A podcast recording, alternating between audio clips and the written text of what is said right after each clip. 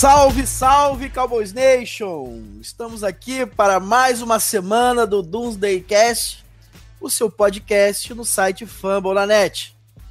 Estamos para essa semana agitada, essa semana interessante que nós passamos a ver a NFL de volta aos campos. Vimos Dallas é, superar o São Francisco 49ers quando os times os principais estavam em campo e depois deixamos a mulambada entrar e o 49ers ter o gostinho da vitória, porque eles estão precisando que eles, há muito tempo que eles não sabem o que, que é ter uma vitória contra um grande time como é o Dallas Cowboys. Hoje a gente está aqui, infelizmente, com, com, o desfalque do Armando, que teve uma, um imprevisto de última hora, e mais para brilhantar o, o, o, nosso podcast, porque o Armando é um, é um brilho gigante, mas hoje a gente tem um brilho à altura. É, a gente está aqui com o Rafael, que ele é responsável, junto com o Raul, pelo perfil do Cowboys BR. Diz aí, Rafael, se apresenta pra galera aí, fala do como é que é o perfil lá. E aí, pessoal? É beleza? Sou o Rafael, sou um, um dos ADMs da página. É, todo mundo me conhece como Russo na página. Eu e o Arthur, eu e o Raul trabalhamos ano passado criando essa página a gente não tinha pretensões algumas e hoje a página já tem mais de 800 seguidores e a gente tenta trazer o melhor conteúdo diário do training camping, contratações. É o que a gente tenta fazer de melhor aí. Porque Dallas Cowboys é o melhor time do, dos Estados Unidos. Aqui no dos Daycast a gente tem a ideia de juntar toda a comunidade do Dallas Cowboys nesse podcast. Independente se a galera tiver projeto paralelo, é, outras coisas, mas a gente entende aqui que o Cowboys ele merece que toda toda a comunidade do Dallas Cowboys no Brasil se reúna aqui no, no, num podcast para a gente poder cada um ter sua visão, cada um enxergar da sua forma e ter a liberdade para poder falar o que pensa sobre o Kansas né? Semana que vem, muito provavelmente, aqui o pessoal do Blue Star Brasil vai estar conosco. Né? Já te deixo aqui, já deixo aqui o convite aberto, caso você queira estar também aqui na semana que vem. Com certeza. Vai ser, vai ser sensacional. Né? A gente tem o, o, o perfil lá do torcedor do Dallas Cowboys, que eu acho que é o melhor nome de perfil de Twitter de franquia. O, o nome do, do, perfil é Torcedor do Dallas Cowboys, isso é sensacional, nada mais, nada mais direto ao ponto do que isso. Ele participou conosco, vai voltar a participar também. E a gente quer ir. Porque a gente não tem pretensão de formar uma página, né? De, de, de, de website, não tem nada disso, um blog, nada disso. A gente só quer um podcast reunir a galera aqui e, falar do, do, Dallas, do Dallas Cowboys, que é, que é a nossa paixão e, e a gente ama.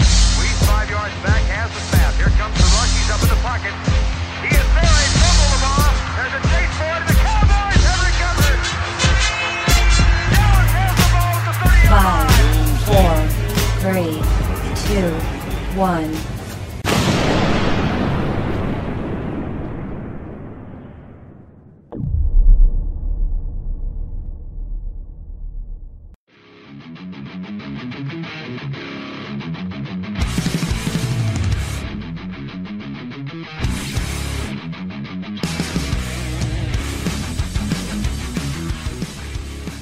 vai falar, rapaz, de uma coisa aqui que eu sou um cara muito crítico do deck. Não é segredo para ninguém, quem já me acompanha aí nas redes sociais e no, nos podcasts sabe que eu sou um cara que eu sou uma viúva do Tony Romo. Essa é a realidade. É, o Deck Prescott ele tem qualidades, a gente não tem como negar, mas ele tinha problemas no seu jogo e um dos problemas do seu jogo que mais me incomodava era a mecânica de lançamento né? E nessa temporada ele fez um trabalho específico para mudar a mecânica de lançamento e a gente tem visto aí que no início do training camp foi terrível, né? Ele também estava se adaptando à mecânica, mas nesses últimos dias aí ele demonstrou um avanço, um, um, um, um ajuste melhor na mecânica e tem sido um quarterback diferente do que ele foi até hoje, que já era bem bom, né? É. Ainda mais para a escolha de quarta rodada mas ele tem se mostrado um, um, um quarterback que está se preocupando com a evolução. Você tem gostado de ver essa, essa mudança aí no jogo do deck, essa, esse plus?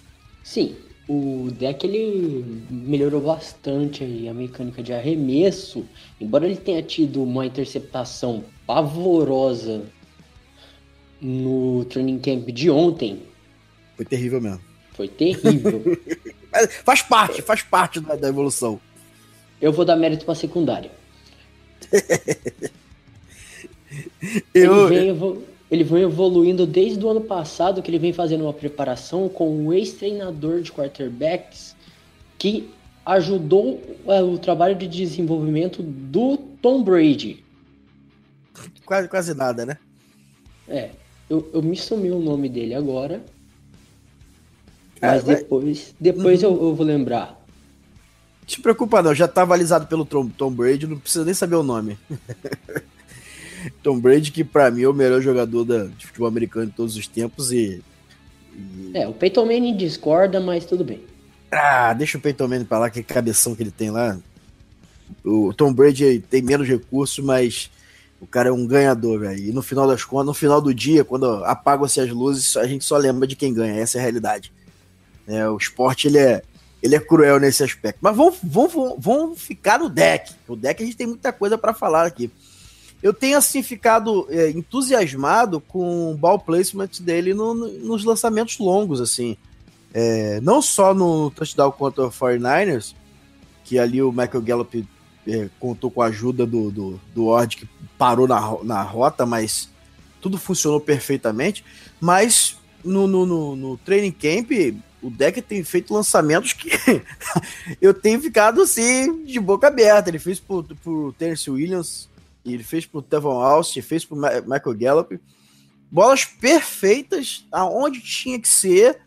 E eu tenho ficado bastante esperançoso que ele possa dar esse passo à frente que eu vou falar aqui, né? Porque a gente. Eu, eu, falo, eu sou bocudo mesmo, mas quando eu erro eu não tenho, não tenho medo de, de assumir o meu erro, mas quando eu, eu acerto, eu também gosto de receber os louros da vitória. Eu falei, eu falei, Russo, que o primeiro deck, o primeiro ano do deck não me enganava, né? Que eu não achava ele nem metade do quarterback que a galera achava. Falei que o segundo ano seria terrível, né? Não é nem pelo sophomore slump, não, é porque eu via que o, o deck, independente da galera olhar o, as tapes ou não, ele teria problemas com, com, a sua evolução do jogo pela intertemporada que ele teve. E apostava que o terceiro ano seria o ano que ele retomaria o crescimento. E eu tô vendo que a gente vai ter é, um bom ano na posição de quarterback em Dallas. E, e, e, assim, ele tem sombras que eu, que eu, que eu gosto bastante. O Cooper Rush e o Mike White é, são dois jogadores que são bastante interessantes, pelo menos para um, um backup. Né? Não vai assustar o, o deck na é. posição titular, mas é, é para backup é, é, bem interessante. Mas a gente sabe que o, que o ataque é do Zik, né? Gente, isso aí a gente tem é. consciência. Sim, o ataque é do Zik, mas uma coisa que me, me preocupa ainda um pouco no, no deck é as leituras de meio de linha dele. Uhum. Quando ele vai passar para o segundo recebedor, para o terceiro, às vezes ele comete alguns equívocos, ainda como na interceptação do último training camp, do último treinamento. Ele cometeu um erro primário na leitura. Uhum. É, eu, eu, tenho, eu, tenho, eu não tenho muita preocupação com a leitura do, do, eu, eu até acho ele bem maduro, assim, ele bem evoluído para um quarterback que saiu no quarto round, que está no seu terceiro. No, não tem 33 jogos da NFL, né? É, aliás, tem 33 jogos da NFL. Perdão. O, sem problema. O, o, a minha maior preocupação com ele tá com aqueles pés alegres que ele continua ainda tendo, que isso atrapalha o, a mecânica dele de lançamento ainda, que ele não consegue se sossegar às vezes no pote, o, no, no pocket, o pé dele fica bem bem eh, ligeiro e isso me incomoda um pouquinho, porque a gente tá, eu, eu sou a viúva do Tony Romo, tá acostumado o Tony Romo ficar ali esperando até o último segundo tomar a porrada e depois ficar cinco jogos fora, mas fazer o lançamento. Né? É, mas o deck tá certo, tá prudente, mas eu acho que ainda pode esperar aquele meio segundinho a mais para poder, antes de, de rolar é, e querer estender a jogada. Eu, mas... como acho já que uhum. os quarterbacks que vão pro Scramble são o futuro, pode ver, Lamar Jackson, Josh Allen tal. Josh Allen não é tão móvel, mas Ken Newton. É, mas o Josh Allen, Josh Allen é, bem, é bem móvel, é bem móvel. Ah, mas ele não é tão móvel, você não vai colocar o Josh Allen para apostar corrida com Ken Newton porque ele vai perder.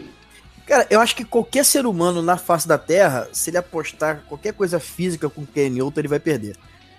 É, o Ken Newton é bem físico. É bizarro. Ken Newton é um é. ser humano bizarro. É às é vezes bizarro. Eu, du eu duvido se ele é ser humano, às vezes. O Von Miller mandou um abraço para ele. é porque aí é, aí é o outro sobre-humano, né? O Von Miller é, é, é sacanagem. Mas o, o, o, o Ken Newton, eu, eu, eu, não acho um cara sensacional, mas no meu top 10 de quarterback ele tá. Pelas, pela, principalmente pela aptidão física que ele tem, que o cara é, é bizarro mesmo. E engraçado que o deck, ele não tem a força física do Ken Newton, mas ele demonstra a mesma volúpia e coragem para correr que o o Newton tem, cara. Isso eu acho interessante. Ele não tem medo do contato. Sim, uma habilidade muito boa com as pernas. Uhum. Muito ele... rápido. E, e, ele, ele é inteligente correndo. O que eu gosto assim do deck quando ele parte para usar as pernas é que ele não desperdiça movimento. Isso eu acho bem interessante é, no jogo dele. Mais alguma coisa para falar do deck? Eu acho que uma coisa que ajudou bastante foi a troca do treinador de QBs. O Kellen Moore me parece ter trazido uma mente diferente para os QBs de Dallas. Sim. Ele, ele, sempre teve cara de coach, né? O Kellen Moore, ele, ele é um cara que eu até gostava, não para titular, mas gostava dele como como jogador pro elenco, mas ele sempre foi um cara com inteligência acima da média, segundo falavam, e sempre todo mundo esperava que ele fosse, no mínimo, um coach da NFL, e tem se demonstrado nesse camp aí que já agregou alguma coisa no, no, no jogo do deck, isso é, é bem o, legal. O futebol IQ do, do Kellen Moore é acima da média. Uhum. Ele não é tão bom executando aquilo que ele pensa, mas pensando ele é melhor do que ele executando. Sim, sim. É, é igual, é igual, é, igual às vezes a gente na vida, a gente pensa a coisa certa, mas faz, quando vai fazer, faz merda. É o que ele muda da nossa existência. Mas vamos lá, vamos, vamos tocar o barco aqui vamos, vamos falar dos destaques do jogo contra o 49ers, né? Porque bater no 49ers sempre é interessante e a gente bateu enquanto tava valendo alguma coisa. Bateu no 49ers, um jogo de de 10 anéis em campo, sempre é interessante, a rivalidade sempre é, é aflorada. Né? Teve de um, de um lado ali o Jimmy Garoppolo, que eu não sei se vai ser um puta quarterback, se vai ser um grande quarterback, mas tem um release bizarro. Sim. É, uma, é uma das coisas assim é, que mais me chama atenção na NFL, o release do Jimmy Garoppolo né? O, o DeMarcus Lawrence tinha sacado ele praticamente no, no, lance e ele conseguiu completar o passe de quase 20 jardas. É uma coisa assim, surreal. Mas vamos falar dos destaques de Dallas. Qual foi o seu principal destaque aí do jogo contra o 49ers? Ah, meu principal destaque foi o Lance Lenoir. Não tem como ele não ser o meu principal destaque, até porque é um cara que não foi draftado, passou o ano passado inteiro no Practice Squads. Uhum. Foi acionado no final do ano, quando perdemos o James Hanna, se eu não me engano, quando o James Hanna se lesionou. E ele vem cavando uma vaga no roster abraçadas. Sim, sim. Eu acho que não, a gente não consegue tirar. Ninguém consegue tirar a vaga dele, não. Acho não. que ele. Acho que ele vai. Ano, esse ano eu acho aí mais provável que quem esteja na corda bamba seja um, De, um Deontay Thompson, Terrence Williams. É, o, o tio Will eu acho que fica, porque o tio Will a gente tem raiva dele, né? Mas ele é um bom wide receiver. Não é top, né? Ele é burro, igual a porca. Né? Aquele lance que ele não saiu pela linha lateral até hoje me dá uma raiva tremenda dele nunca mais esqueço aquilo, mas não só por causa disso, ele não é um cara dos mais inteligentes, mas ele, ele executando determinados tipos de rotas, ele é muito competente. E talvez ali como a gente vai per a gente o Jason Witten, ele seja interessante sendo esse quarto wide receiver em campo. Não sei, pensando é, por esse lado, ele pode ser muito interessante. Mas o, o Lance, Lance Lenoir, Lance Lenoir, não importa como você vai tratar o cara, ele é um jogador que ele acrescenta e tem um, um, uma característica que é interessante. Ele não é dos mais rápidos, assim, é, em campo aberto. Ele, quando vai disputar com, com, a, com o cornerback, ele não é um cara que consegue muita separação quando as rotas são longas. Mas ele tem um release, assim, sensacional. É, aquele, as 10 primeiras jardas dele são, são sensacionais, assim, são bem interessantes. E vai ajudar ali naquelas é, terceira para três, terceira para quatro, ou até ali em situações de, de end zone, que a gente precisa mais lente, alguma coisa é, igual aconteceu contra o Fortnite no, no, fundo do campo. É um jogador muito interessante no training camp, tá pegando tudo, cara. Tá pegando é. tudo. Ele tá tendo separação. Tem criado dificuldades para os cornerbacks da primeira linha de Dallas. Ele tem Sim. criado dificuldades para o Shidobi Uzi, para o Jordan Lewis e para o próprio Byron Jones. Sim. Ou seja, ele tem colocado os três melhores cornerbacks de Dallas em dificuldade. E ele, ele tem uma situação interessante, que quando ele é de Western Illinois, ele, quando, salvo engano, no Pro Day dele, ele correu para mais de 4.7. Então isso ah, diminuiu muito o estoque dele, né? E, e, e, em campo, assim, isso não faz diferença para ele. É, mesmo jogando em, em, zona suja, mesmo jogando no, quando ele tem que jogar no outside, ele cria problema em qualquer situação, né? Pelo, pelo poder dele de, de, de construir uma rota bem feita e mãos bem seguras, assim, que me impressiona muito as mãos dele. É, pra... dificilmente solta a bola. Para se basear nessa velocidade de como ele foi lento no Pro Day, o Charles Tapper defensive end de Dallas tem um dos combines mais rápidos da liga. Ele é o segundo em velocidade dos DLs. Ele só hum. perde pro Miles Garrett. Se eu não me engano, ele correu para 4,59. Não, o Randy Gregory correu para 4,53, cara. que bizarro. O Randy Gregory correu para 4,53. Vou até confirmar aqui, mas o Randy Gregory é, é bizarro. Né? Se parar de fumar maconha, vai dar muito trabalho. O, o Charles Tapper, eu acho que foi 4,49, salve. Vou até conferir aqui. Né? Sim, o, o Charles Tapper, eu sei que ele foi. Ele é um. Ele tá entre os The, the lines mais rápidos da liga. Ele só perdeu a vaga pro Miles Garrett. O, o, o Charles Tapper não foi aquele que pegou o Amari Cooper na. Em na campo corrida? aberto. Sim. que, que coisa bizarra, velho. Ai, caraca. E é um, é um jogador que não consegue ficar saudável, né? Ele é um é... jogador de vidro. Pô, e ele teve até bons snaps aí no, no, no, último jogo. Ele conseguiu. No training camp ele tem conseguido algumas coisinhas ali interessantes, mas eu parece, não consigo confiar. Parece que esse ano ele vai conseguir ficar saudável. Ah, tomara. Tomara que é um jogador que eu gosto. E nem sei se pega roster, mas a gente vai falar disso aqui mais na frente. É. Né? A gente vai falar mais na frente. O Randy Gregory foi 4,64. Tá? O Charles Tapper foi 4,59, isso mesmo. Vamos lá. É... Eu, eu separei aqui um jogador que eu gosto, que eu, eu, eu gosto hoje, depois que eu tô acompanhando, que eu acompanhei o training camp e o jogo, né? Mas principalmente o training camp. Mas eu confesso para você que na época do, do draft, quando o Dallas pagou a, o quarto round para draftar o Dorance Armstrong, eu falei, pelo amor de Deus, o que, que nós fizemos isso? Porque eu acompanhei bastante o, o, o, o processo do draft. Eu tinha outros nomes ali que eu achava interessante e a posição não era interessante para mim. Mas, meu amigo, o que esse cara tem demonstrado de fluidez e um, um trabalho de mãos, assim, fantástico, que eu não consegui enxergar isso na tape do, do, do, do análise dele saindo do college. Né? Eu, eu, falo com um amigo que a gente sempre analisou, é, a gente analisou o draft ano passado. Eu falo, cara, eu não consegui enxergar no Dorsey Armstrong o que eu tô vendo no training camp. um bend sensacional, cara. Tem um, uma foto que ele tá assim executando a técnica de bend fantástica, dobrando a esquina de uma forma é primorosa.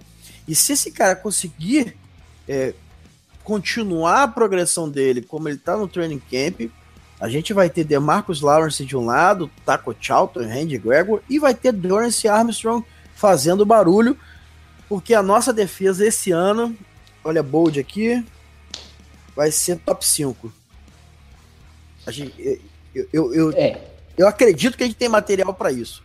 Eu acredito que a gente tem material nas partes de fora da linha, no edge, uhum. nos defensive ends, mas o depth chart de defensive tackles me preocupa. Sim, e principalmente um tech, né?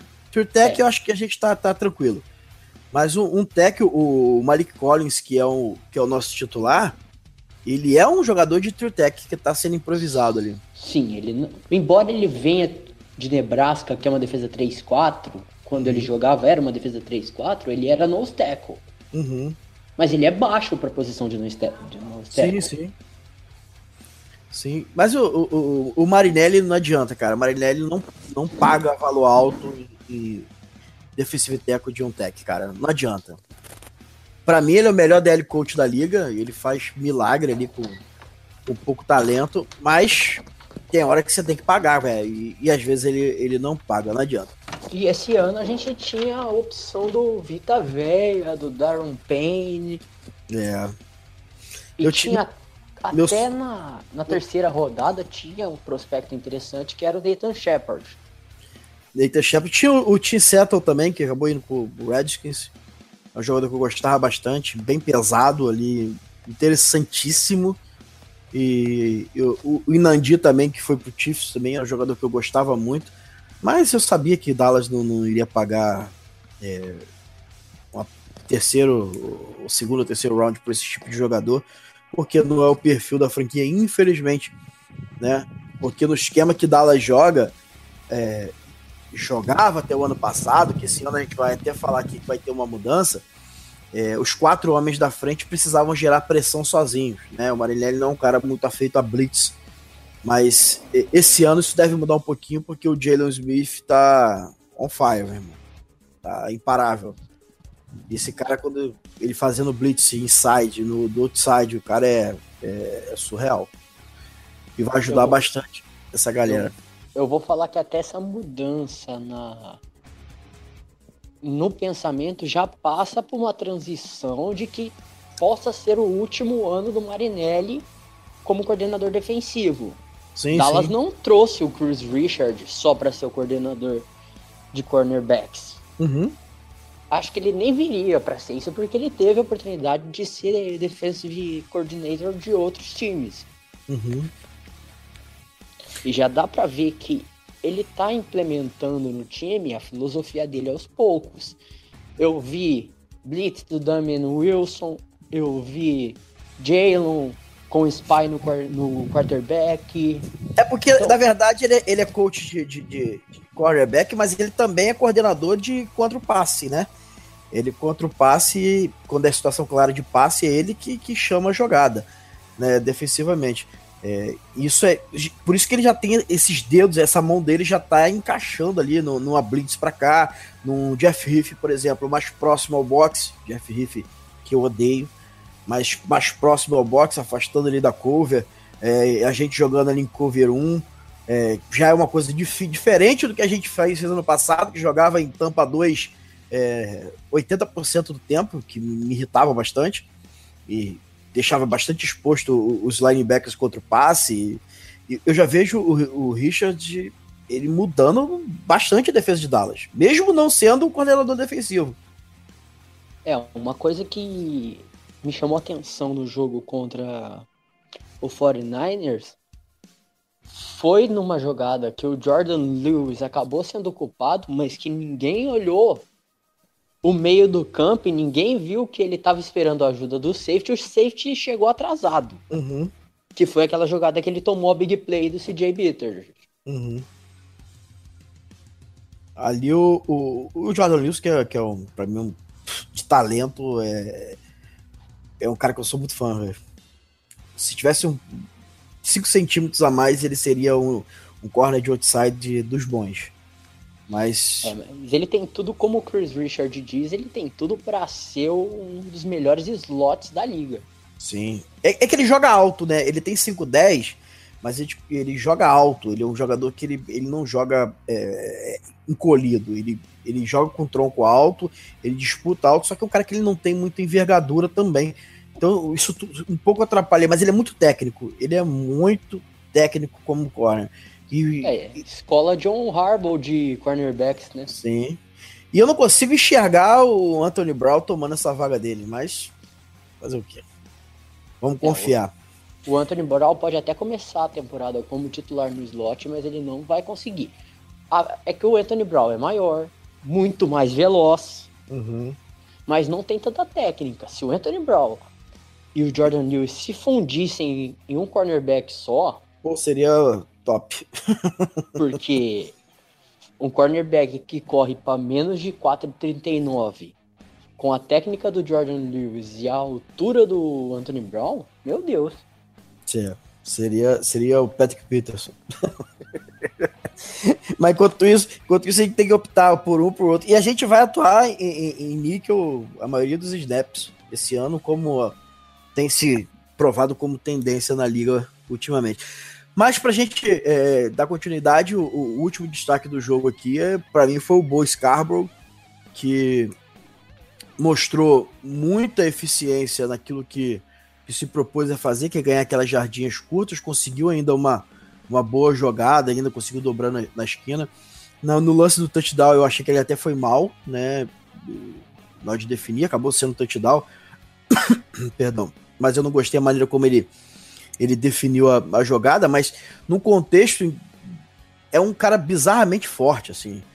É, traz uma dimensão diferente para o corpo de, de running back de Dallas. Embora eu não consiga ver o Bo Scarborough jogando muito, porque a gente tem um, um craque de três downs que não sai, né? Mas para mim fica mais como um seguro ali. Que a gente por mais que eu goste de Rod Smith, mas eu não consigo enxergar esse seguro que me deixa tranquilo é, em relação ao Zeke. E de repente o Scarborough, ele vai montar ali é, em situações que a gente precisa substituir o Zeke, tomara que a gente não precise, mas se precisar um comitê interessante da qual ele vai ser um, uma peça fundamental. E é um cara que, que mostrou uma eficiência bloqueando contra o passe que, que chamou atenção. Eu gostei muito. Você preferiu já o, o Darius Jackson, né? É, o Darius Jackson é meu queridinho desde o draft de 2016. Uhum. Ele veio de uma universidade pequena e ele é um cara muito bom recebendo passe. Uhum. Isso é azarado, porque ele, ele, ele foi pro Browns na época errada, ele saiu de Dallas na época errada, né? E voltou para Dallas na época errada.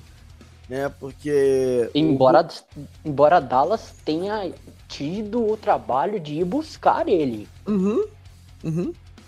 Mas eu não consigo ver, ver ele no, no, no, nos 53 finais, não. Eu acho que a gente não dá mole de colocar o Boa Scarborough no, no, no Practice Squad. E se botar, a gente vai perder. Né? O Rod Smith é o, o running back 2 hoje. E a gente tem o Tavon Austin para fazer ali, é, completar o backfield. Eu não vejo a gente levando quatro running backs, porque a gente vai levar um fullback. Então, eu acho que o Darius Jackson vai acabar rodando. Embora seja um jogador muito talentoso, que eu gostei, gostei quando chegou, mas infelizmente eu não consigo enxergar. Eu vejo muito talento no Darius Jackson. uma coisa que. Uma coisa que é até interessante, o Bo Scarborough, ele precisa passar por um polimento, porque ele não é um running back tão polido, ele erra rotas em corrida. Uh, o Marcos Martin, antes de sair, teve uma corrida que ele abriu o gap pro Bo correr, o Bo se apavorou e acabou sendo tacleado atrás da linha. Uhum. É que então mudou. Tem... Ali mudou ele... o gap em cima, porque o Marco, eu, eu lembro dessa jogada. É, mudou o gap que estava programado e ele não conseguiu processar na hora. Então ele deu uma travada e, e, e perdeu já. Realmente, ele precisa de um polimento. Ele não tem. Não tem. O running back que vem de Alabama geralmente precisa de um polimentozinho. Né? É, a única coisa que vem de Alabama que não precisa mexer em nada é cornerback. É, e DL também, DL é, é, é, esquisito. A maioria tá tudo no Redskins, assim. Mas vamos lá, e assim, a gente falou aqui dos destaques do jogo.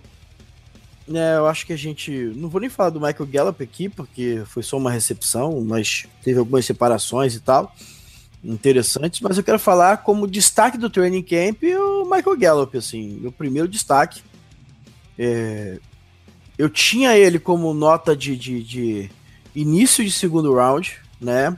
Não tinha como nota de primeiro round, porque eu vi algumas deficiências no jogo dele.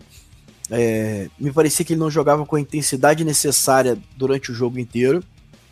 Mas da NFL, se você não jogar assim, você nem entra para jogar, né? E ele tem ele tem um catch radius assim interessante, cara. Onde a, onde a bola vai, ele pega. Né? Eu sentia isso, falta nisso no, no, no, no Dez Bryant dos últimos dois anos, né? Porque a bola tinha que chegar muito certinha para ele poder é, capturar a bola. E o Michael Gallup, além de toda a habilidade dele de separação, inteligência, ele é bem polido em rotas, ele consegue segurar a bola onde a bola chega. Você gosta do é, Gallup? Eu gosto muito do Gallup. Uma coisa também que me deixa bastante. que é bastante interessante é a troca do é a chegada do Sanjay Laal. Isso. Ele trouxe um, uma. Ele nunca teve. Ele teve apenas um recebedor que passou de mil jardas. Esse recebedor foi o T.Y. Hilton. Tá, ele não tava numa franquia que tem bons recebedores. Mas se você olhasse o corpo do Andrew Luke de recebedores, nenhum, você não via nenhum recebedor do, do Andrew Luke rebatendo bola para cima para mão de cornerback. Sim, sim.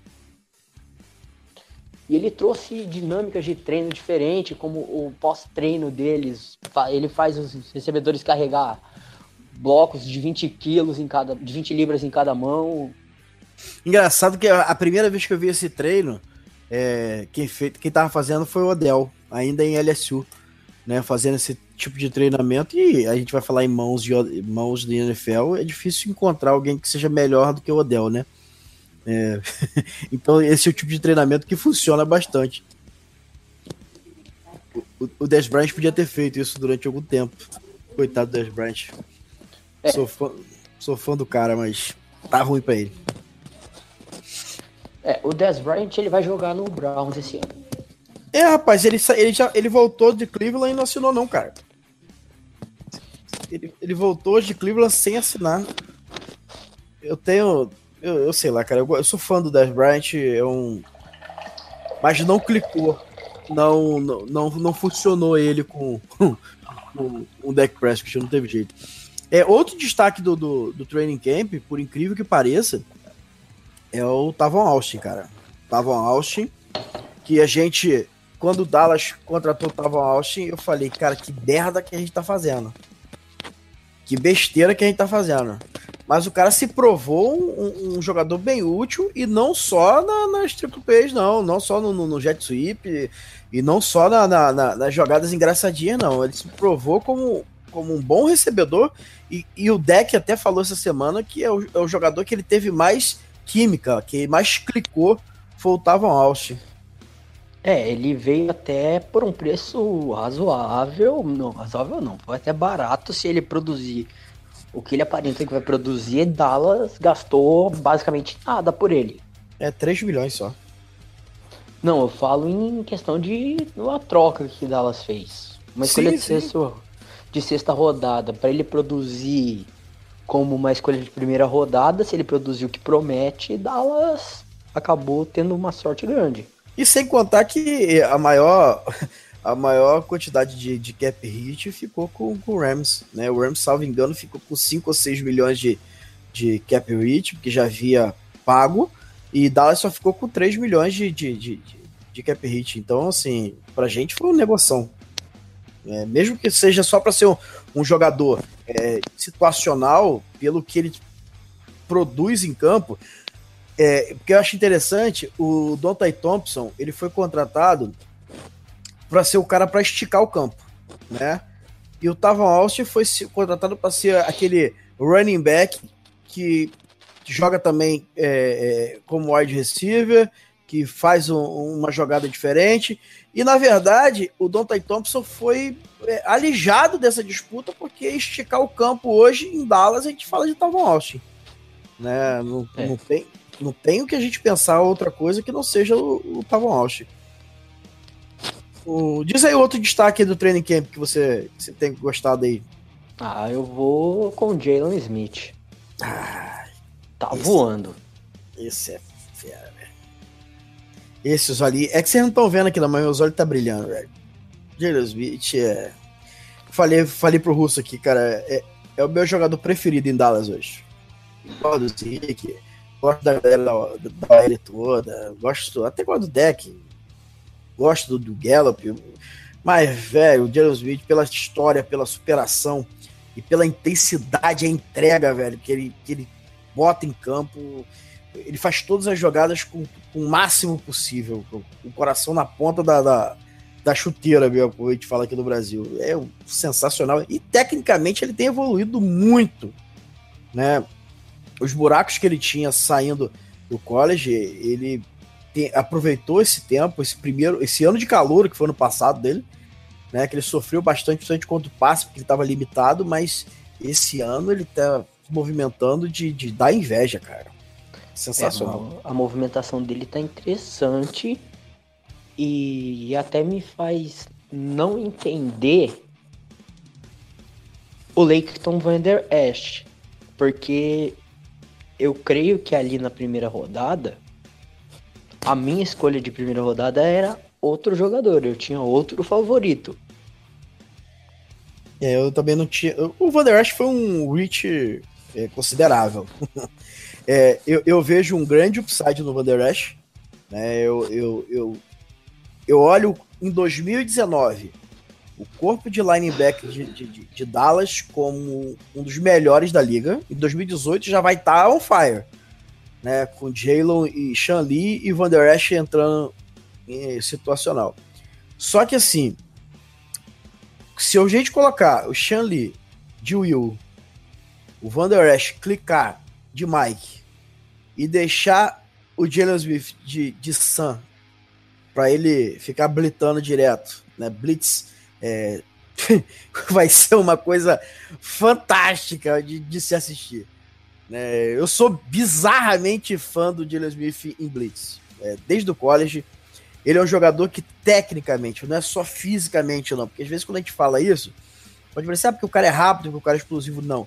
Ele tecnicamente ele tem recursos que ele poderia jogar de, de outside linebacker numa 3-4 facilmente, que ele seria um pass rusher é, é, muito bom, no mínimo.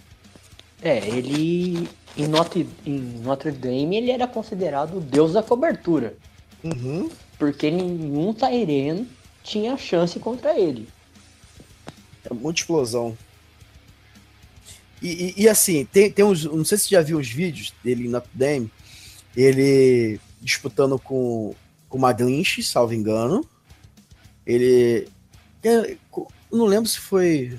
Eu não lembro acho, qual. Acho o Maglinch. E o Kenton Nelson também?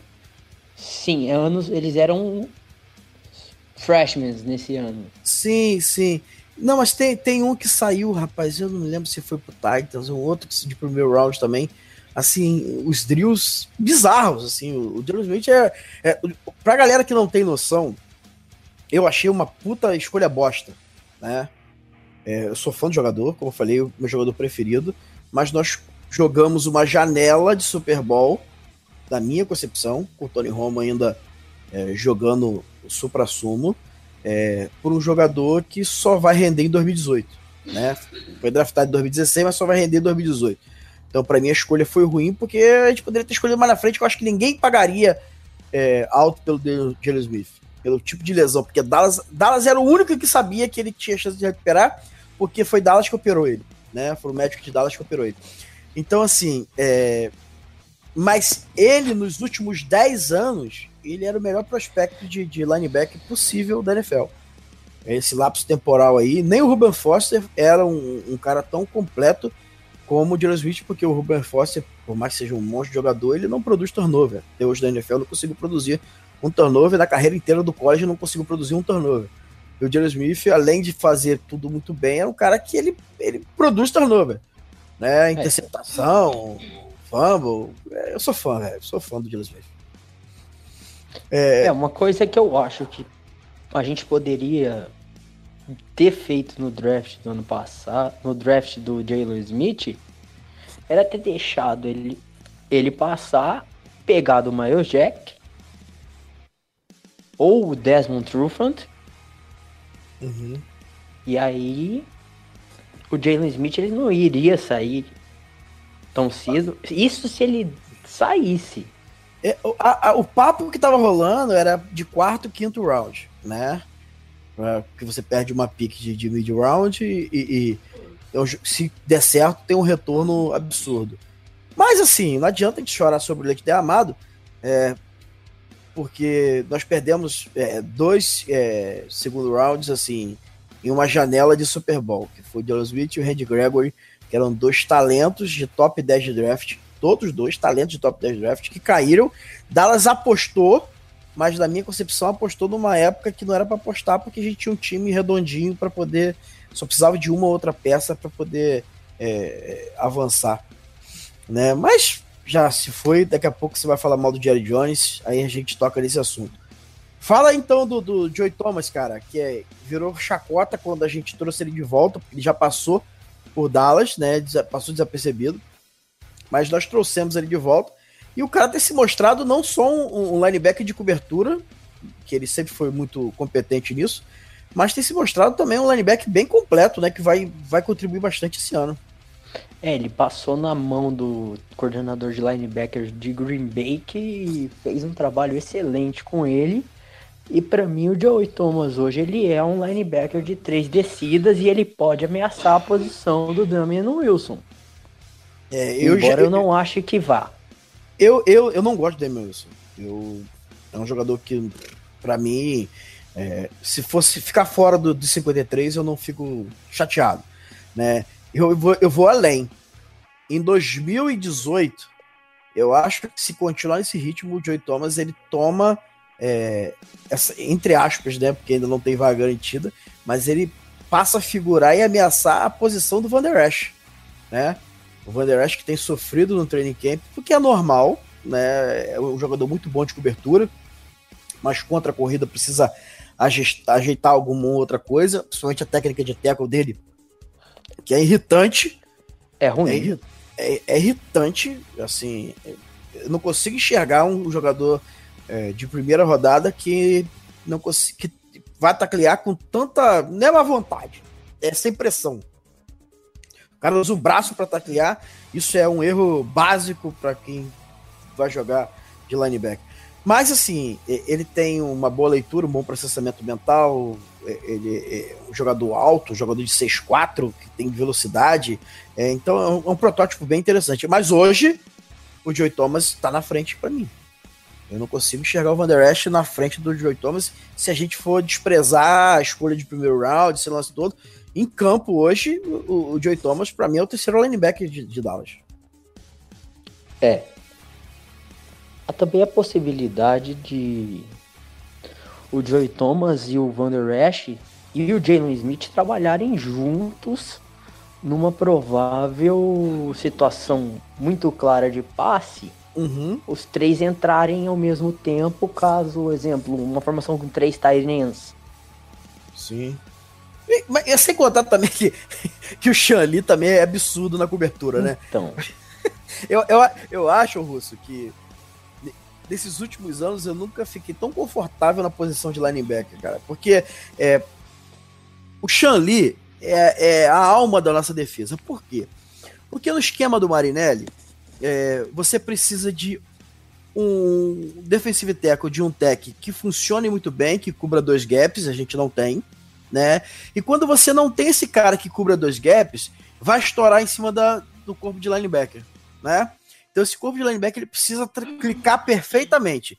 Quando a gente perde o, o, o Li, né, e passa a ter jogadores normais, você já não tem o DT de um tech e você tem o corpo de, de, de linebacker que não consegue responder a altura para cobrir esse gap, né? Porque em Tampa 2 que a gente jogava ano passado, pra você ter ideia, o Mike, ele cobre 20 jardas do campo para passe, porque os dois safety ficam lá atrás. Então, assim, é, depende muito que os linebackers tem, sejam fenomenais.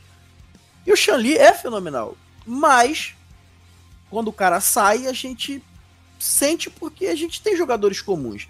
Esse ano, por mais que é, é, essa mudança esquemática vai nos ajudar, que o, Jeff deve jogar mais próximo à linha, isso deve empurrar o nosso Mike mais próximo à, à, à DL. É, vai ser interessante porque se o Xali sair por algum problema, a gente tem jogadores que podem é, é, cobrir a altura ali, né, Russo? Você concorda comigo? Não, sim. Eu até acho ali que o Vander Ash foi draftado mesmo para uma para um caso do do Xandi se machucasse o que não é novidade. Dallas hum. precisasse de um linebacker para cobrir o meio e o Jalen Smith iria para a posição de Sam. Sim. Ah, pra ficar pra... responsável pela coordenação da defesa. Tô louco para ver esse cenário, cara.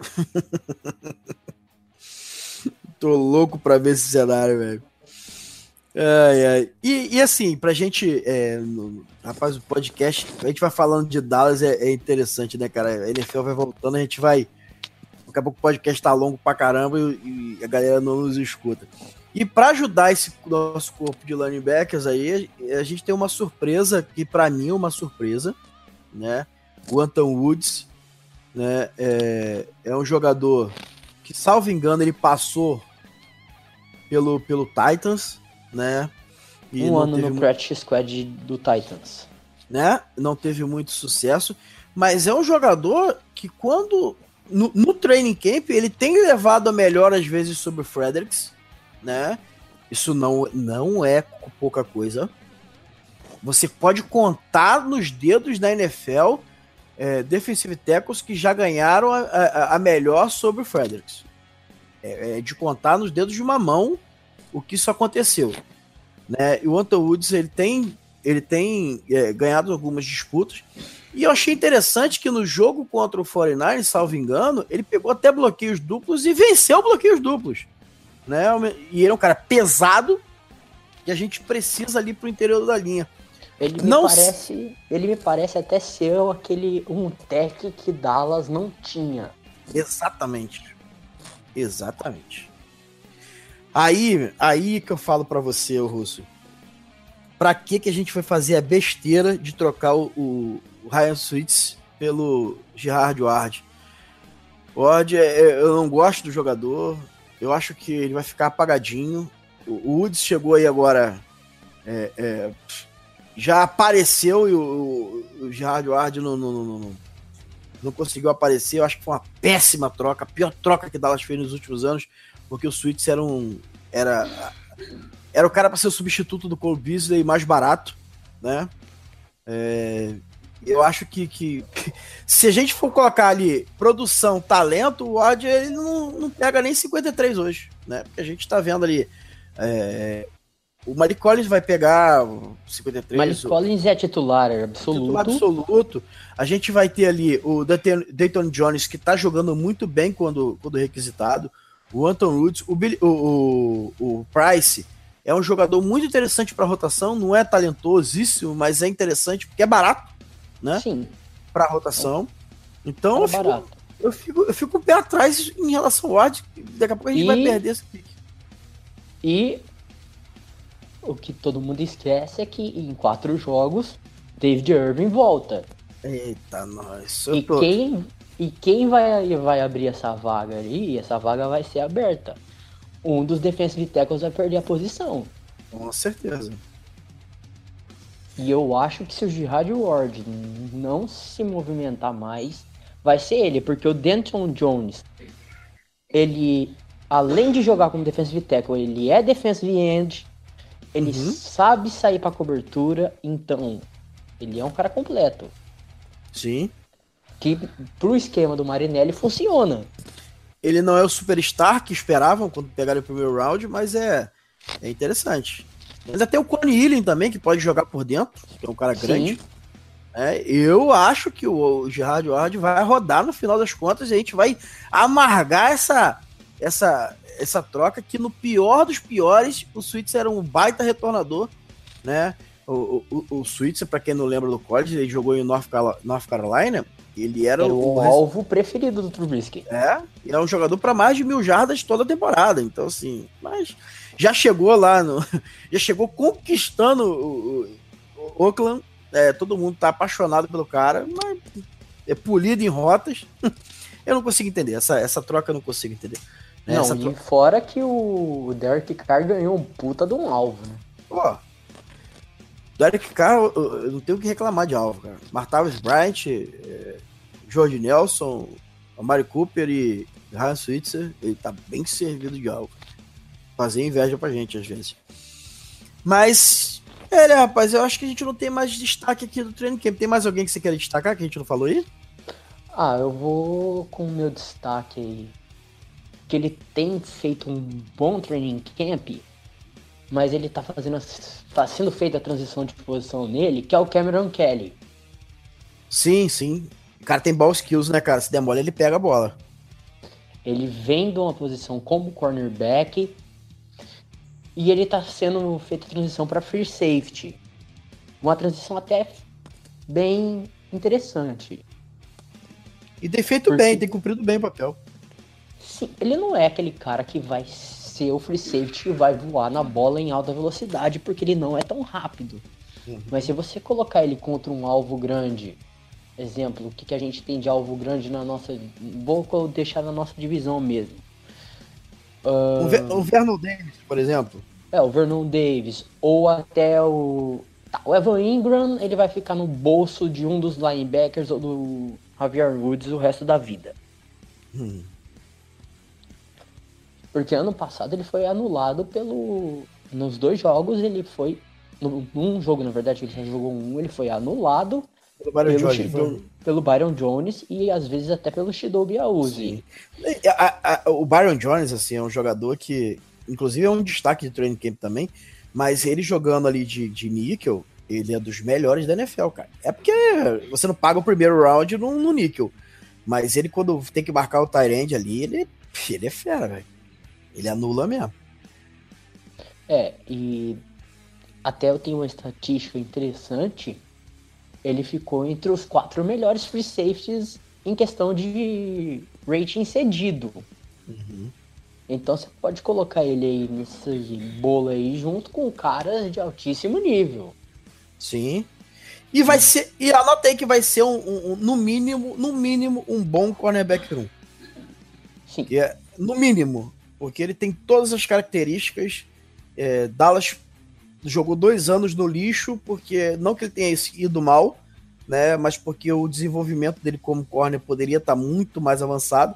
Mas é um jogador que, que, que que eu gosto bastante e vejo, no mínimo, como um bom cornerback. Mas fala do Cameron Kelly, que eu acabei te atrapalhando aí, foi mal. Bom, o Cameron Kelly ele é um cara que vem do, de San Diego. Eu gostava muito de ver ele em San Diego, mas ele sempre, ele sempre foi a estrela da defesa, mas ele nunca despontou. Uhum. Ele é um cornerback grande, tem 6 e 4, é um cornerback que tacleia muito bem. Essa transição de free safety que ele tá fazendo tem ido muito bem, ele tem ido nessa transição. E cara, ele é o estilo de jogador que o Chris Richard adora. Hum. O Chris Richard tem sido muito criticado nesses últimos dias pelo David Olá, Wamba, olá, eu não consigo pronunciar o nome dele, que foi o número, o, que é o número 32. Uhum, sei qual é. O cabeludo, né? O cabeludo, que tem as características bem parecidas com o Richard Sherman. Mas é ruim, com força. É ruim. É ruim. É, é ruim com força. Só que muita gente tá apostando que ele vai ficar no Practice Squad esse ano e que ano que vem ele possa ser o a cara do da defesa do Chris Richard. Porque é. o Chris Richard adora pegar jogador de late é round pick. Não, ele é físico. Ele é físico. É, ele só precisa ser muito polido, né? A gente fala que ele é ruim assim. O cara que tá na NFL ele não pode ser absurdamente ruim. Né? Salvo algumas exceções. Mas é, é porque ele é muito físico, mas tecnicamente ele é bem fraco, né? Salvo então... uns Brandon Eden da vida. os Devante Harris. É, mas assim, eu, eu, eu, gosto muito do Cameron Kelly, né? O Charvarius Ward, é, Ward, né? Era um, era um, jogador que eu esperava mais, mas no training camp começou bem, mas depois deu uma caída, tá, meio que sumiu nos últimos dias. Né? O, o Kylie Kiero, que era um misto ali, um híbrido de safety com, com linebacker, eu esperava uma produção maior, mas também não clicou assim. É, eu acho que o Cameron Kelly vai ser a última esperança mesmo dessa galera que veio undraft free agent, que, que, que pode render alguma coisa. Tomara que renda. É, e tem aí essa questão aí do Kylo Queiro, que ele pode acabar até conseguindo uma vaga no, no 53 por, causa, por conta da lesão do Jeff Hitt. Sim.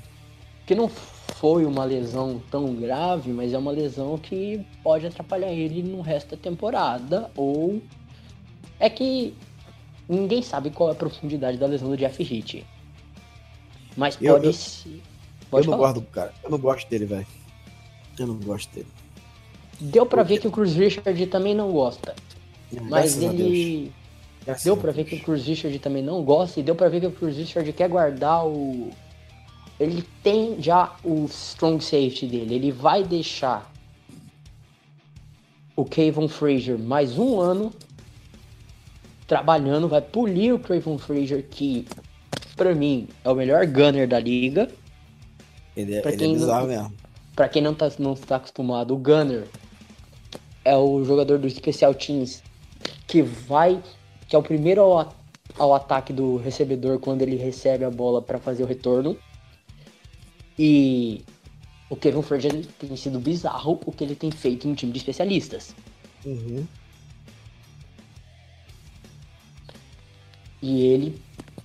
Acho que ele deve ficar mais esse ano como reserva. E o Jeff Hitt. Pode ser que o Jeff Hitt pegue o caminho da roça ano que vem. O, o, que mais me irrita no Jeff Hitt é que é o seguinte, cara. Ele, é, ele erra o jogo inteiro. Aí, Aí ele no... salva o jogo. Exatamente. Ele é playmaker pra caceta, velho. Isso me irrita porque parece que, ah, pô, o Jeff fez uma grande jogada. Ele errou 10, cara, durante o jogo. Mas ele aquele jogo contra o Raiders foi, foi bizarro. Que o, o Derek Carr acabou com ele o jogo inteiro. Aí no final ele faz aquela jogada salvando. Aí parece que ah, o Jeff Heath salvou e tal. Mas tomara que ano que vem já não esteja mais. Embora ele seja um grande jogador de special team, tá? É, ele é muito bom no special team. Mas só que pelo que ganha, meu amigo. Né, e a gente precisa de safety. Né? Eu, eu gostaria de ver o, o, o, o Woods como strong safety, né? Porque eu acho que ele não tem a, o poder de reação necessário para ser um, um free safety. Joga, faz bem o papel, mas eu acho que não, não é aquela coisa fora do padrão. E eu acho que ele, como strong safety próximo à linha, é porque ele, ele joga intenso, ele é duro, ele renderia bem, tacleia bem. E se a gente tivesse um free safety ali é, mais ágil, mais é, com ball skills, seria interessante para nossa defesa. Mas para 2018, eu tenho falando isso aqui desde 2017. Para 2018, a nossa defesa ela tem material humano dentro de campo e fora de campo para ser uma defesa para fazer barulho. Em 2017, nós fomos a sétima defesa que mais pressionou o quarterback. E em né? 2016, a gente foi a melhor defesa contra o jogo corrido. Exatamente.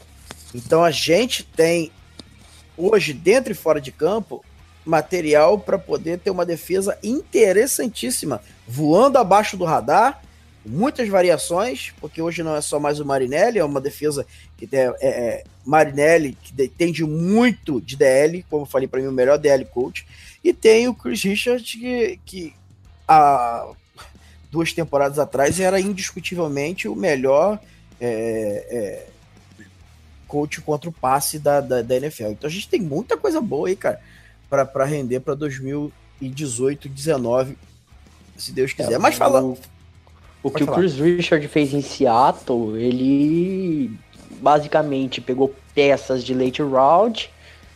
A única peça realmente de primeira rodada é o Will Thomas, que ele tinha. Uhum. Ken Chancellor, sexto round. Richard Sherman, sexto round. Byron Maxwell. É, me sumiu o nome do. Do Ken outro Chancellor. cornerback. Isso. Não, além do Ken Chancellor, o outro cornerback, além do Byron Maxwell, é o de Sean Shade, se eu não me engano. Isso, isso. Então, ele fez a No, a no Fly Zone, conhecida Legião do Boom. Uhum. E esse ano, nem tanto. Esse ano eu creio que a defesa de Dallas vai ser muito boa contra o passe, mas é de se esperar que ano que vem Dallas vá atrás de um free safety na primeira rodada. Tomara. Eu, não, eu, não, eu nem olhei a classe ainda, mas tomara. Tomara que tem alguém interessante. É, essa mas... classe, o único free safety interessante saiu cedo. Não, cara, é assim, eu, eu, eu tinha um, um, um crushzinho nesse draft, que era o de Sean Elliott, né? Sean Elliott, você pode anotar que vai ser um baita jogador, um grande jogador, que Dallas fez, é, teve quatro encontros com ele, três ou quatro encontros, e nós deixamos o cara ser escolhido na sexto round pelo Ravens, e o cara já tá é, beliscando uma vaguinha no time titular, só não é titular porque eles têm o Tony Jefferson e o... Eric Wade. É, então assim, é difícil para ele conseguir a vaga titular hoje, mas na próxima temporada alguém vai ser dispensado para encaixar ele no time, que o cara é, é, é baller. Ele jeito. é um ball hawk, safety, ele ataca o Tyrene, é. ele... Joga no Com... box, joga tudo. Joga. Ele é um free safety completo. E a gente deixou passar. Mas diz aí, cara, pra gente terminar o podcast, você queria um espaçozinho para falar do nosso é, GM, Owner, Jerry Jones. Que, abre seu coração, fala de Jerry Jones. Bom, na minha opinião, a primeira coisa que o Jerry Jones fez de errado esse ano foi o draft do Leighton Van Der Esch. Eu sinto que naquele momento do draft o Van Der Esch foi absurdamente um reach. A gente falou muito ano passado do reach que os Giants deu para pegar o Evan Ingram, mas esse ano o Dallas fez pior. Leighton Van Der Esch para mim não é uma escolha de primeira rodada, ele não tinha calibre para tudo isso. É, e, se, e se tinha, fôssemos levar eu tiro como eu tiro como metade de segundo round. Eu tinha ele ali como jogador que, que poderia estar no início do segundo round, mas do duro, duro, duro, metade de segundo round. É, eu teria outra, eu teria escolhido meu meu crush do draft. Todo mundo sabe, o pessoal do, do grupo do Dallas Cowboys sabe, o pessoal que viu meus mock drafts na página sabe. Era o Josh Jackson. Eu, é, é, Josh Jackson é, é, o maior ball skills do draft, né? Ele era o meu cara favorito. Não sou tão fã é, pela falta de velocidade, assim, de, de elite. Mas é, escolheria, ficaria mais satisfeito do que foi o Van Der Esch.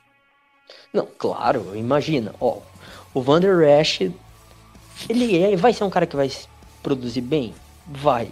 Mas o Josh Jackson, Dallas ainda não tem os quatro cornerbacks que podem fazer a diferença. Dallas tem três. Você vende Byron Jones, Shidobi Auzi, que para mim tem tudo para ser. Uhum. Byron Jones e Shidobi Auzi tem tudo para ser a dupla que vai causar problemas na liga. Jordan aí vem Lewis. o Jordan Lewis no slot, aí começa a decair. O Anthony Brown, muito veloz, mas se atrapalha nas rotas. Marquez White é um jogador muito bom no man-to-man, mas ele ainda precisa de um certo polimento. E aí sobrou o, o Chavarius Ward, que vai, deve ficar. Aí é Várzea, dá... né? Aí é Várzea, né? Passou é. daí é Várzea, velho. É, e o Chavarius Ward, eu creio que ele vai ficar no elenco, porque Dallas vai levar seis cornerbacks. Uhum. E aí você conta os free safeties. Vamos aí. Vou para uma previsão da, da defesa. Dallas vai levar Jeff Hitch como safety, Kevin Frazier, Woods e o nosso menino Cameron Kelly. Aí, aí, eu posso discordar de você em relação ao Josh Jackson, porque se você, se o seu crush é o Josh Jackson, o meu crush absurdo, o maior de todos os crush que eu vi chegando, eu vi chegando, eu estiquei a mão e falei é, é meu. É, não, eu acho que eu já até sei quem é. Mas é, o Chargers novamente pegou, né? Na, na minha mão é o Devin James. Muito Devin, bom cara, olha, eu, eu, eu, eu, fiquei frustrado duas vezes em draft. Primeiro eu creio, com... eu creio até que ele era a nossa escolha principal. Provável, né? Provável. Eu, eu fiquei frustrado a primeira vez em draft quando é, o Chargers pegou o Joey Boza e eu queria o Boza de qualquer jeito. Pegou eu também. Uma, uma escolha na nossa frente. Eu fiquei muito irritado aquele dia. E, e, mas não foi tão cruel quanto o Devin James. Porque o Devin James, para mim, era jogador top 5 do draft. E ele veio caindo, ele veio caindo, ele veio caindo, inexplicavelmente. Caindo, e a gente veio esticando a mão, esticando a mão para pegar ele. Cara, quando ele quando chegou no Chargers, eu falei, pô, ele, ele vai passar, velho. O Chargers vai vir de, de, de alguém no interior da linha, é, é, linha defensiva e tal. Cara, quando ele saiu. Um cara para jogar no, do outro lado do Joey Boza. Cara, quando ele saiu, eu, eu. A galera do NoFlex, a gente tava na live, me deu uma angústia, assim, porque foi muito perto, né?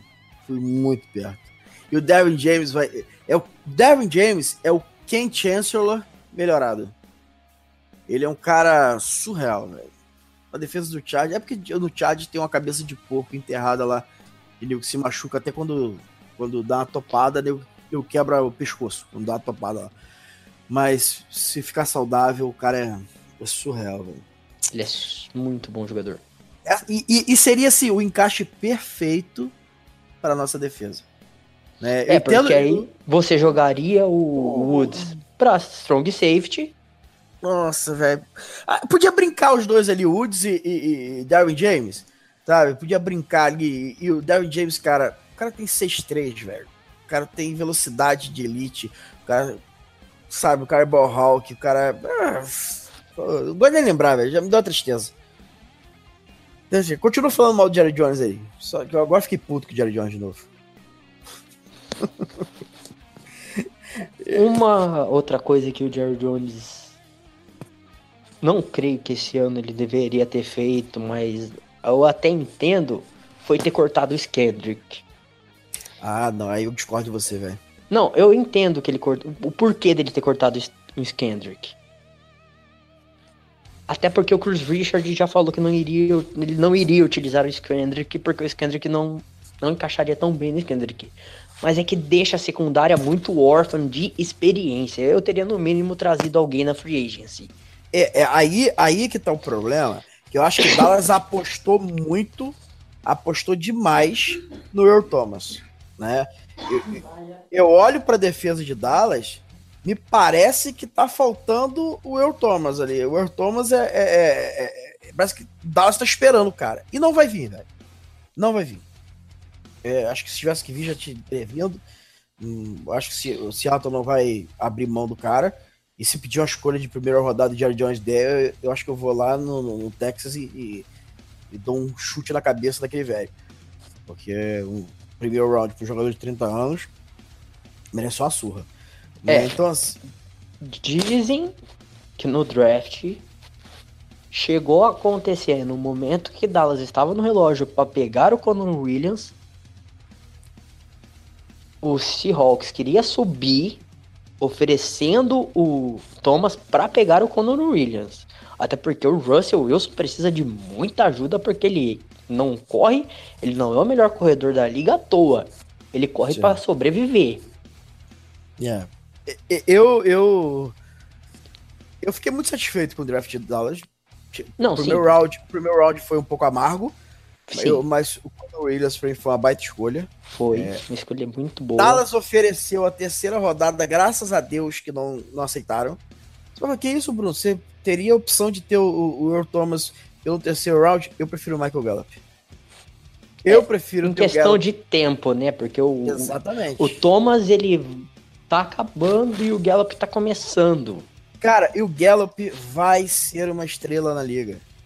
Eu tenho esse feeling e dificilmente eu erro com essa porcaria de feeling. Não tô fazendo análise técnica e se eu já fiz lá no NoFlex, né? Mas eu tenho feeling que ele vai ser uma estrela na liga. E é, é um cara que a gente precisa, né? A gente precisa de uma terceira cabeça ali para comandar o ataque. É, Deck, Zeke, precisa de um terceiro cara ali e o Gallup vai ser esse, esse, esse jogador. É. Aí no quarto round, Turns e Armstrong, muito boa escolha. Tá se mostrando ser uma boa escolha. Uhum. O Dalton Shoes. É. Eu gosto. É. Não teria é, feito, mas eu gosto. Não, não, teria feito, mas ele é um bom. Pode vir a ser um bom jogador. Uhum. É que a perca do item foi muito em cima do draft. Um chute no saco, velho. Ninguém esperava. Porque se, exemplo, o item tivesse anunciado, ó, no final da temporada, ele tivesse anunciado, o Dallas teria se preparado. Tinha free agencies, Tyranza free agencies que podiam suprir a ausência do item. É, o Tyler, o Tyler Eifert ficou ali boiando e ninguém, ninguém pagou o cara, velho. É, eu acho que seria um encaixe muito interessante pra gente. É, e tem, e tem. Se Dallas quiser mesmo fazer aí, trazer um cara para rodar elenco experiente, ainda tem no mercado o Anthony Gates. É, eu, eu, eu, eu vou falar para você. Eu acho que a gente tem um corpo interessante de Tyrant. É, é, sim. Eu não traria ninguém. Eu apostaria no Rico. O Rico, ele.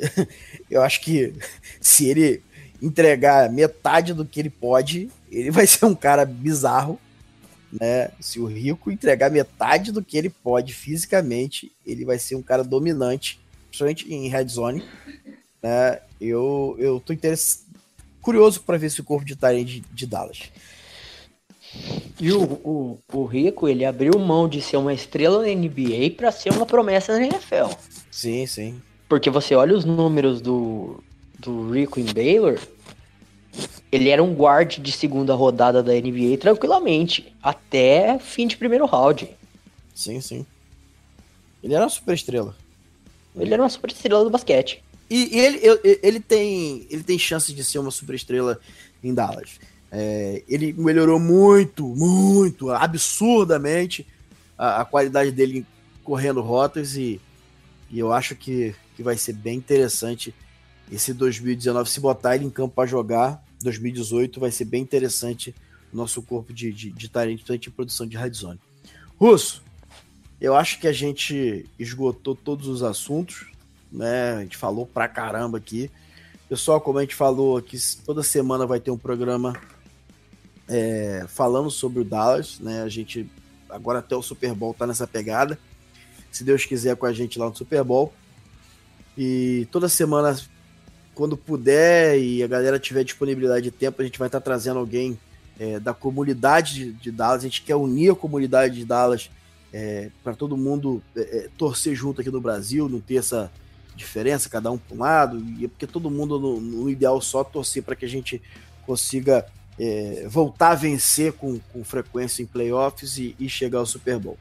Russo, algum recado final aí? Um, um recado lá para a galera, para chegar a mil seguidores logo? Como é que faz? Galera, só que estiver ouvindo aí e é torcedor de Dallas, curte a nossa página. Eu e o Raul trabalham bastante para trazer conteúdo para vocês. A gente tenta ser o máximo possível imparcial e sempre inova e sempre tenta inovar. Eu pretendo estar aqui semana que vem de novo. Show. E vamos lá. Tem que unir tá... mesmo a comunidade. E, tá, e ver se a gente consegue trazer o Raul também pra gente poder fazer um, Sim.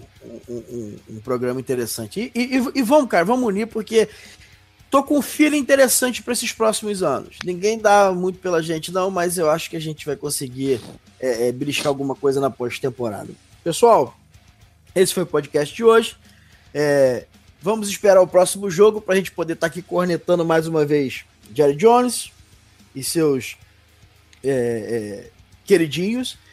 E vamos confiar que o nosso quarterback, Dak Prescott, vai continuar melhorando, vai esconder os erros, vai continuar é, melhorando o ball placement, vai melhorar a sua mecânica e vai ser um jogador que vai estar tá beliscando o top 10 da liga, porque com isso, com a nossa linha ofensiva, com o Zeke, com a defesa que promete esse ano, é, Super Bowl é realidade. E agora eu usei minha dose de clubismo semanal. Pessoal, aquele abraço. Fiquem com Deus.